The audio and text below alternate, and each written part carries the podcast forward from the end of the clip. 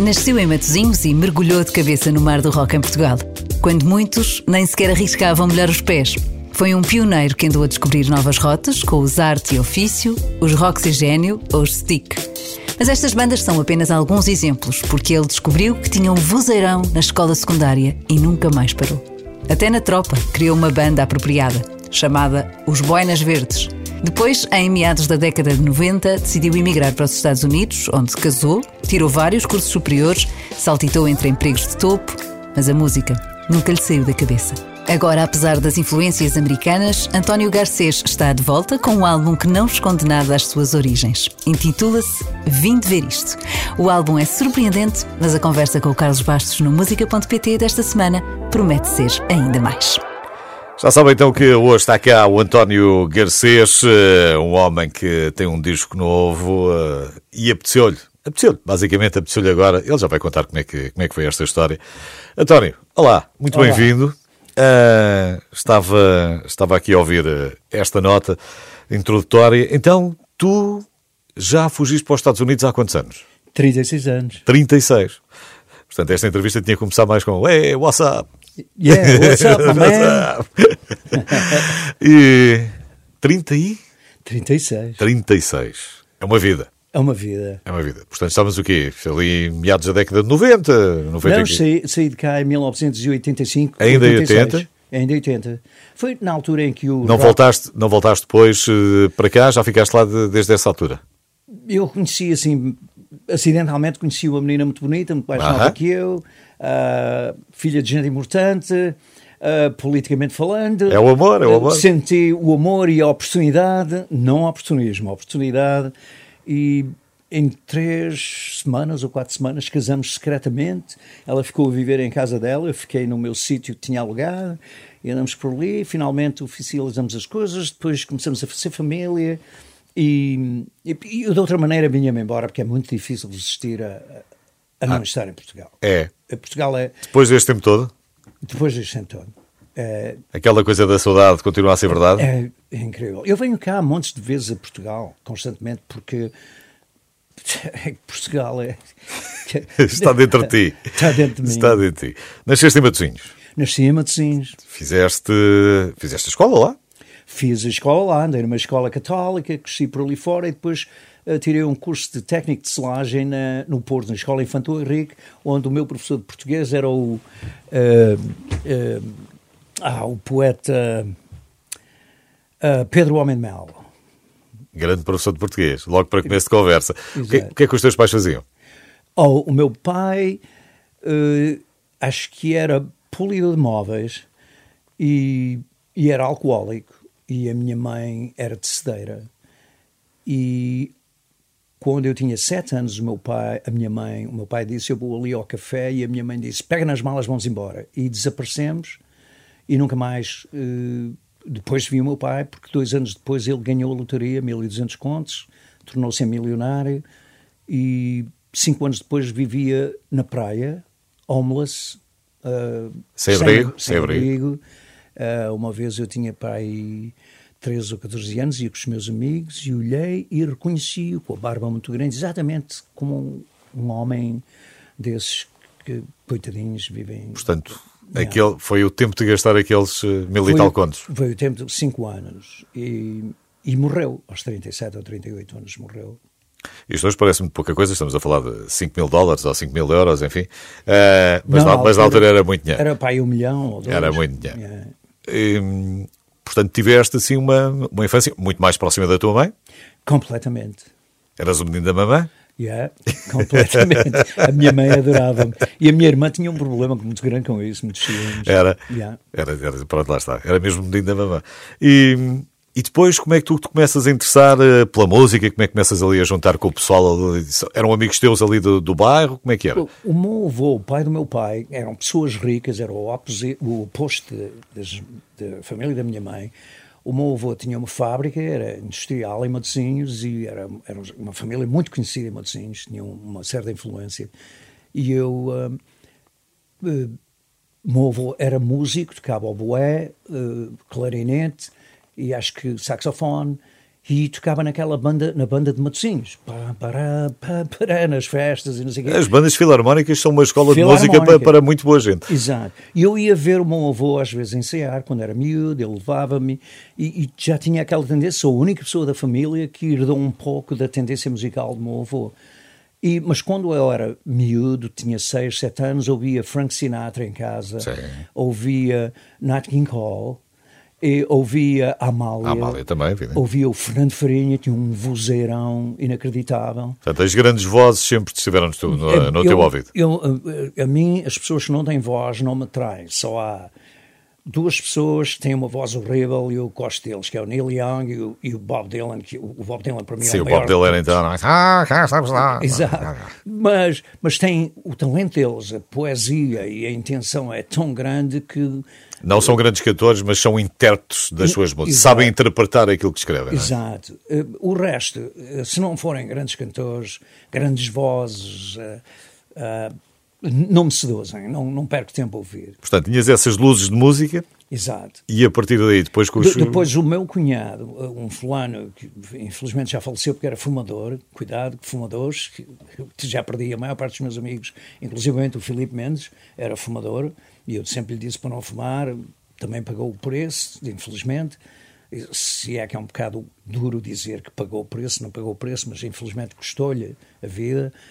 Uh, o meu cunhado uh, era engenheiro da Marinha Mercante e, e, viajava muito para os Estados Unidos e para o Canadá e trazia-me, como ele sabia que eu tinha 10, 12 anos e gostava muito de música, trazia-me discos do Elvis Presley, daquela cena.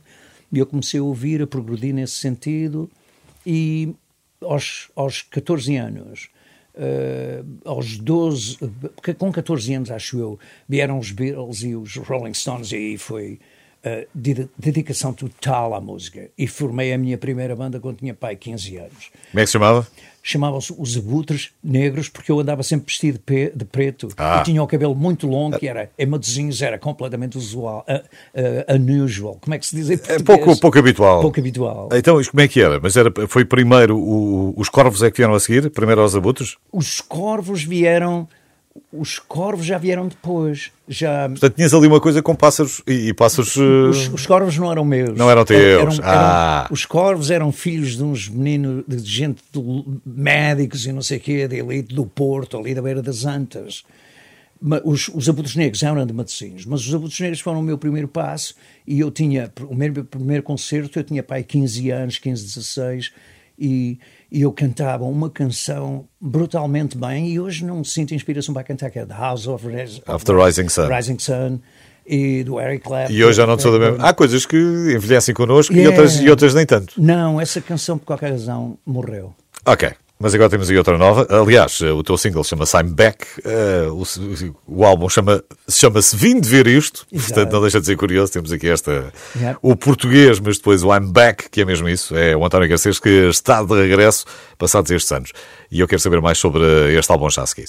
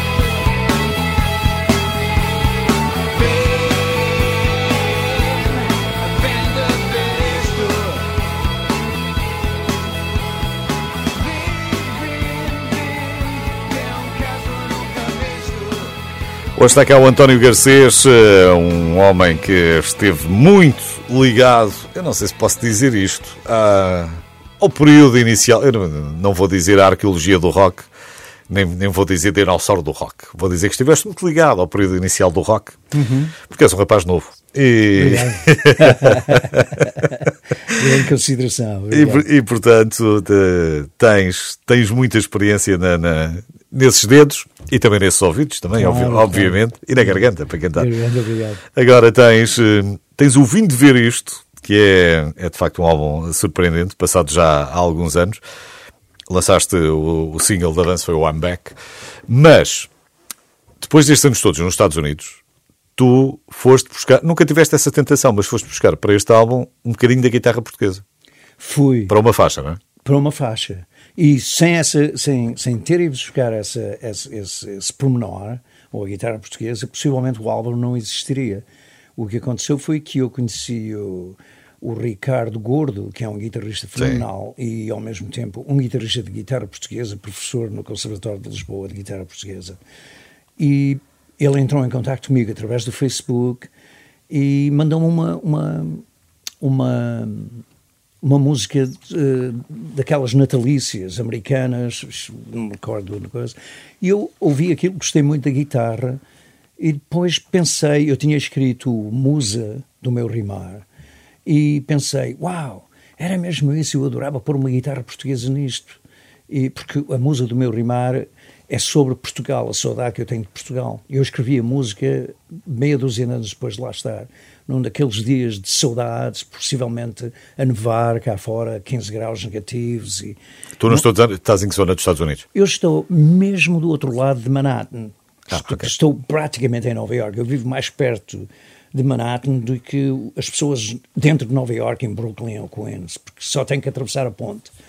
E, e então essa saudade deu-me origem a escrever, peguei no piano e escrevi uma letra que eu acho que é bonita e que é alusiva ao, ao, país, mas tem que se prestar atenção para perceber que estou a falar da história de um imigrante, porque eu não, não tenho muito talento para escrever aquelas letras muito quadradas e dar a entender de uma forma, por isso é mais de uma forma figurativa do que uma forma não sei quê, ou, ou eufemística, diria. E, e, e, o que aconteceu foi que ouvi a som da guitarra, pedi-lhe para ele, mandei-lhe uma demo, pedi-lhe, ouvi, gostei, e vim a Portugal imediatamente e convidei-o para ir a Matosinhos, a um estúdio em Matosinhos, e fizemos a música, convidei um pianista, um músico meu amigo, com quem fazíamos jams quando estava cá em Portugal, e, e pronto, e pusemos o, a música do Rimar no disco, depois eu fiquei a planear outras músicas, comecei a, continuei a escrever, e finalmente tinha material que chegasse para convidar o, o, o, Ricardo a tomar conta do negócio e produzir o lado dele e dividimos aquilo tudo a meias e ele trabalhou, é, um, é muito trabalhador, é um músico com um talento incrível, pronto, e fizemos, foi assim que fizemos o álbum. Tu nunca deixaste, eh, mesmo nos Estados Unidos, nunca deixaste de lado a parte da música? Não, é impossível deixar, por isso eu tive uma, uma banda americana em Filadélfia e fazíamos umas gigs e não sei quê, depois tive uma banda uh, em Nova York, mas não foi a lado nenhum, porque é muito difícil, os músicos lá são são umas formigas, estão sempre a mudar-se e não sei o quê, e depois estamos a ensaiar e quando já temos um certo repertório começam a falar muito de dinheiro, que era uma coisa que me, tem que se assinar papéis, aquilo.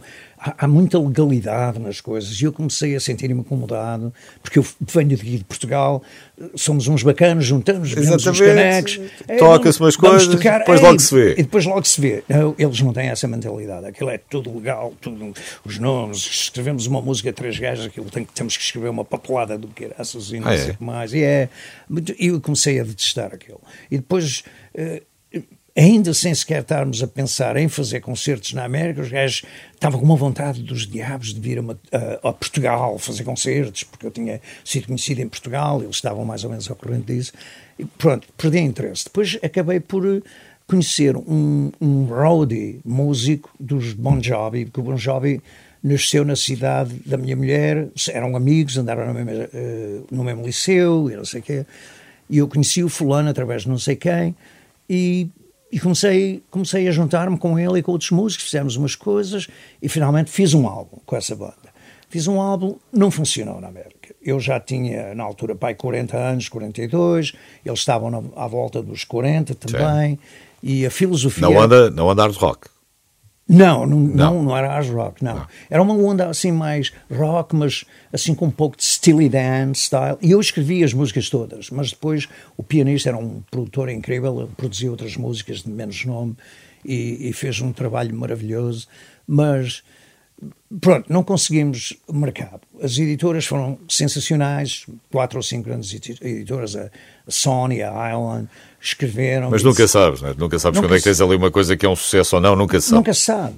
Uh, e, e, depois, eh, claro, uh, depois contratei um, um uh, music advisor em Nova York, em Manhattan, e ele deu umas voltas pelas editoras e depois ele disse-me, olha, eu cheguei à conclusão de que, pá, cantas incrivelmente bem, tens uma grande voz, as músicas são interessantes, mas os gajos acharam que alguns dos temas pareciam um bocado tipo comerciais, outros acharam que um deles eh, dizia que o que se vende agora é fulanos como o Bon Jovi com uh, cabelo loiro e parecem mulheres em vez de parecerem homens e não sei Havia ali assim, lembras-te com certeza. Sim, então não lembro. Yeah. E, e, e, pronto, eu então parei por um tempo que eu entretanto... não, ouvi, não ouvi ninguém que tivesse um hard rock que não tivesse uma permanente a condizer ali. Exato, exato. Eu, eu entretanto, licenciei-me em engenharia e arranjei um grande emprego em, em uh, biotechnology e, e dediquei-me durante uns anos, dediquei-me seriamente àquilo e, e, a fazer, como tenho montes de amigos, tenho inclusive dois ou três amigos que têm clubes de rock, de vez em quando ia lá e fazia uns jams com eles. Ah, eras um bocadinho como o de aula, né? Depois no fim do dia de trabalho ias lá brincar um bocadinho. Exato, yeah, só mesmo naquela. E é, é, é uma analogia perfeita.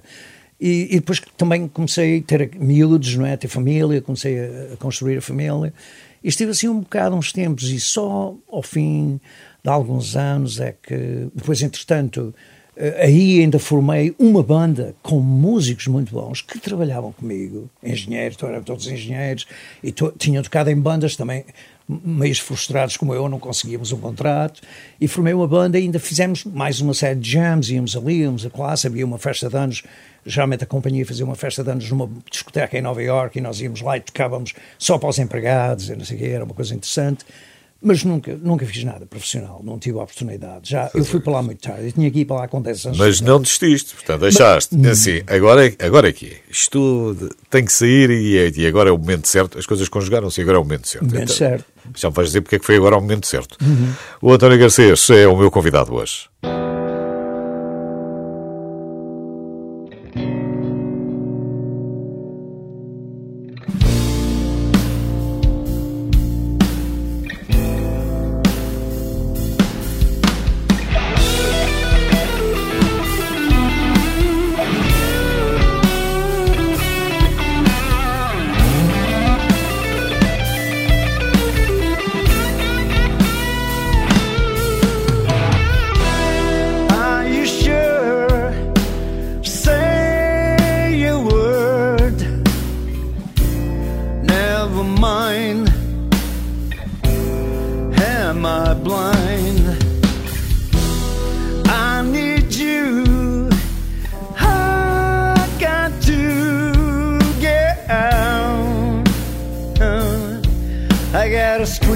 and child.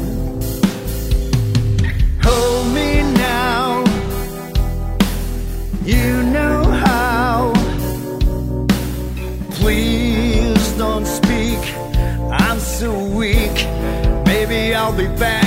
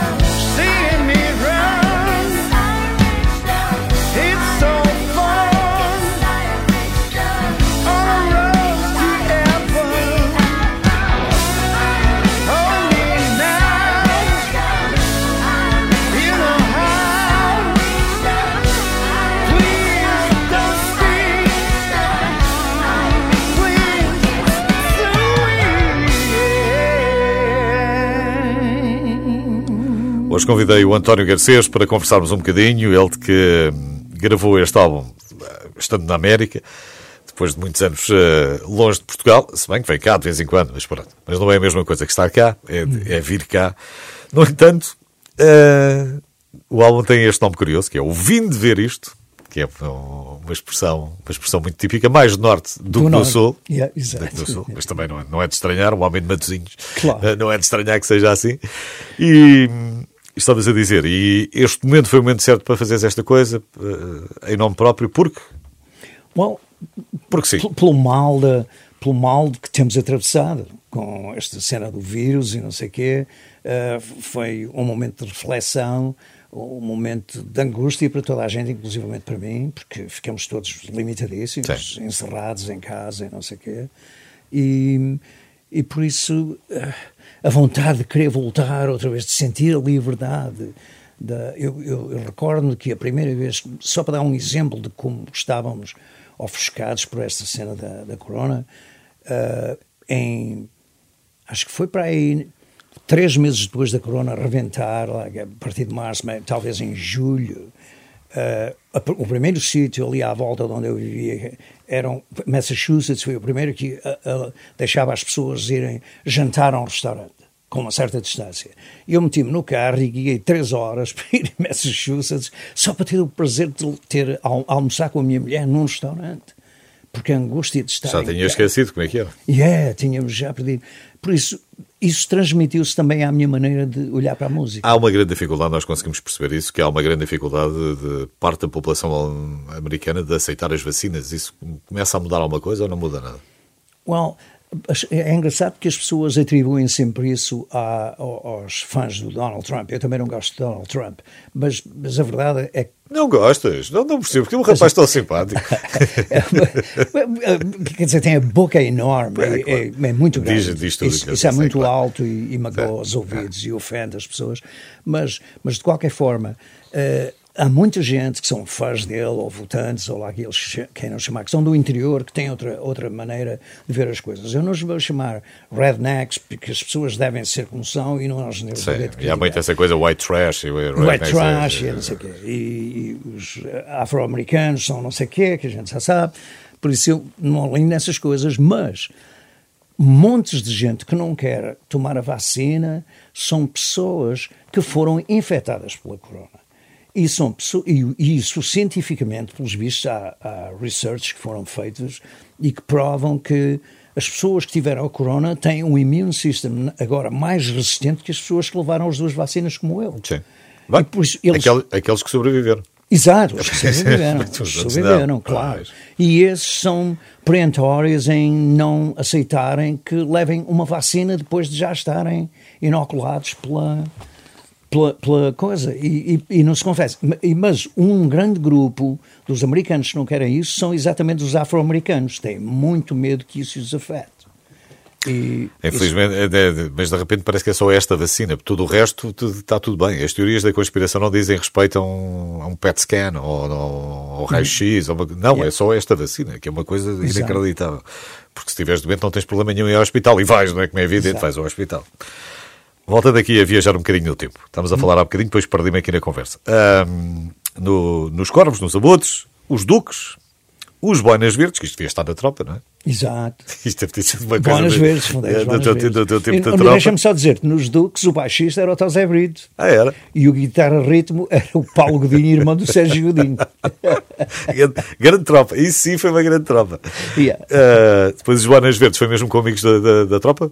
Os Bonas Verdes, eu, eu magoei-me, fui servir nos paraquedistas porque acabei o curso, tinha para aí... Mas tens a boina? Não. Ah. Não, eu, eu acho depois, no fim de tudo, eu, eu não tinha tendência para ser militar, tinha grandes problemas com isso. Mas eu acabei o, o meu curso de técnico de selagem, tinha pai 19 anos, e naquele tempo ninguém queria estar à espera de ir para a tropa, porque se estivesse à espera de ir para a tropa, não conseguia arranjar emprego, não, não conseguia fazer a vida. E então ofereci-me voluntariamente para ir para os paraquedistas, fui e, e magoei-me a certa altura num salto e depois fui, fiquei, digamos, num serviço quase de inativo e havia o perigo de eu ser desmobilizado dos paraquedistas e ser reenviado para o exército. E eu, para me defender, fui falar com o capelão, que era um, um capitão paraquedista, uma pessoa sensacional, era inacreditável pensar que ele era padre, porque ele era perfeitamente normal, e, e, e perguntei-lhe se ele queria fazer uma banda para entreter os soldados, e, e contei-lhe que era cantor e não sei o quê, e, e viemos aqui, ele foi ao comandante rural, que era o comandante dos paraquedistas, e acho que arranjou uh, cento e não sei quantos contos do Saco Azul, e viemos aqui a Lisboa, pai a Valentino Carvalho, lembro-me disso perfeitamente, e comprou uma quantidade de guitarras, microfones, aparelhos, não sei o quê, e montou-os na livraria do, do, dos praças, como se chamava, e comecei, e eu fui recrutar gente para tocar, porque nós tínhamos 3 mil soldados e encontramos sempre quem tocava. Ah, sim, e, e formamos a banda e passei a entreter os soldados em vez de ir para, em vez de ir para a África e matar gente. Isso é que foi. Yeah. Isso é que foi bem jogado. Depois, os módulos 1. Uh,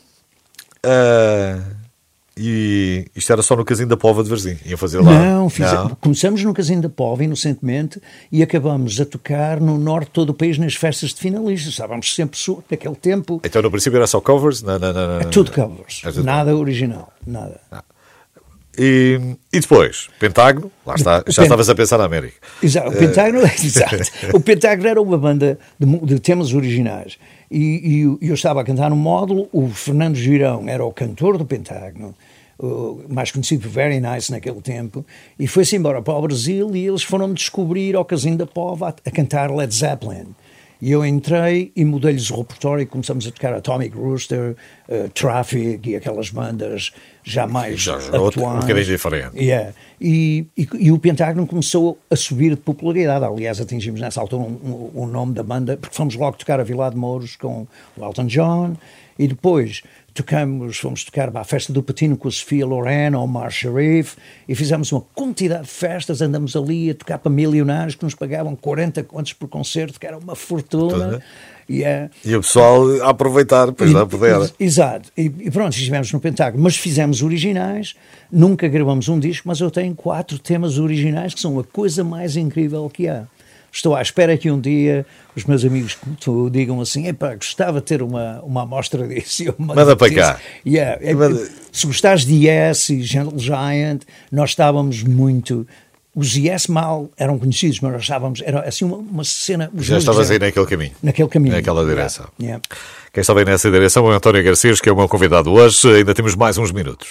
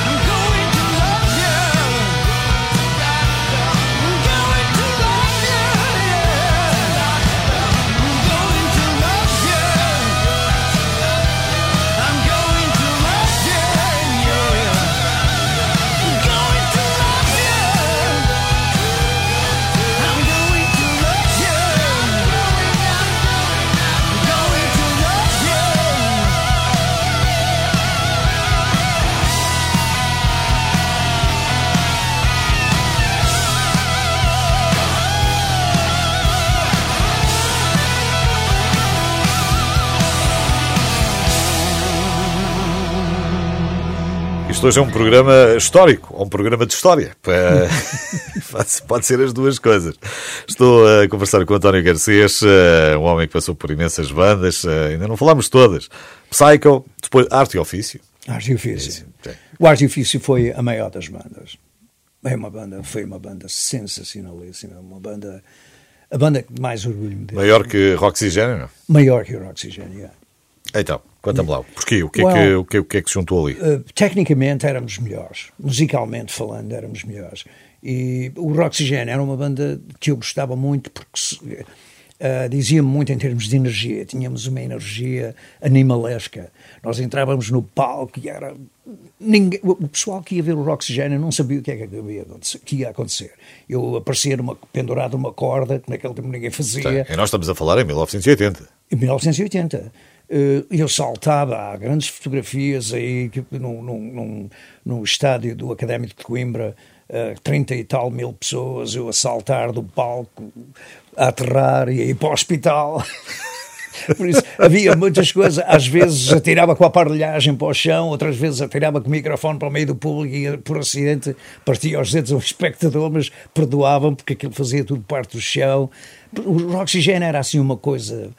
Era só energia. Éramos quase. Éramos uma banda de rock com uma atitude punk. Era, era, era, tu com os Roxigênio também voltaste a Vilar de Mouros.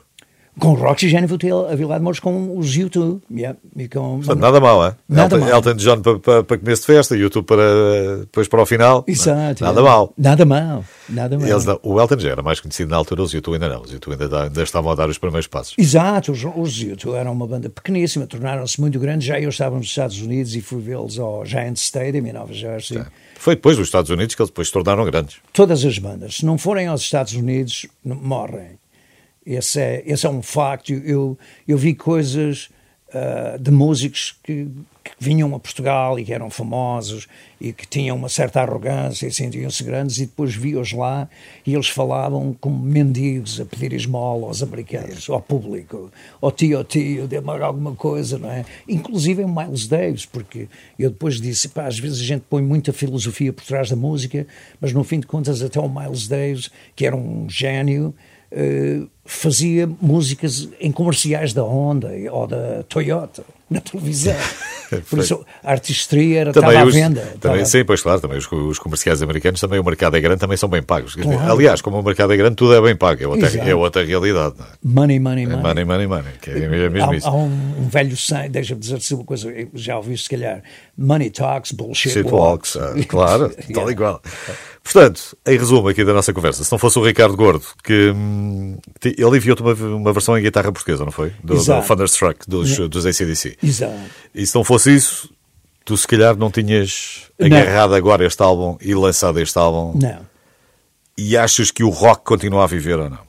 Numa altura em que só temos uh, pop, uh, ah, e dance. Eu, e... eu acho que quando quando eu morrer, faz é sentido, é capaz faz de sentido para ti a bateria, a guitarra ou baixo, faz sentido continuar a fazer Continua sentido. Continua, é, é a única coisa que me bate. Mas, mas quando o Mick Jagger e o Kit Richard e os ACDC e, a, e uma quantidade de bandas grandes que ainda existem, que têm um certo poder comercial, não sei quê, quando essas, mesmo algumas bandas dos anos 90 de Seattle, como não posso não lembrar, não é, mas, mas quando, quando essas bandas morrerem, eu acho que o rock and roll vai passar a ser como os blues, vai ser uma uma vamos passar vão passar a tocar os futuros em clubes pequeninos e só os aficionados do rock é que jogam como os blues e, e mesmo os blues, por exemplo, BB uh, King uh, clubs fecharam todos em Nova York. Eu ia lá ver tantas bandas, ver, até vi o Peter Gabriel a tocar lá, aquilo foi tudo ao ar, desapareceu tudo. Sim, porque tu vais tendo a simplificação da música e qualquer dia não tens. Uh, a música pop são jingles. Yeah, deixa, já... deixa, deixa de ser quase uma yeah, música passar a ser um jingle. Yeah. E tu repetes aquele jingle yeah. e, e vais cantar. Este não, este álbum é diferente, chama-se Vim de Ver Isto. É um novo álbum de uma lenda viva do rock português, o António Garcês, que está há muitos anos para os Estados Unidos, mas eh, percebeu por esta conversa que não larga. Não larga as saudades não largam. Não. e, portanto... e o português é muito, é muito diferente, é muito sui generis no no que toca a saudades e, e, romance, nós somos umas pessoas românticas, poetas e, e, isso está contigo. e malucos. E malucos. E malucos. Olha, vamos terminar assim, e malucos. António, gostei muito que tivesse passado Muito por cá. obrigado. Um grande abraço. Um grande Boa abraço. viagem de regresso depois para os Estados Unidos. Fica aí o álbum para ouvir. Vindo ver isto do António Garcês.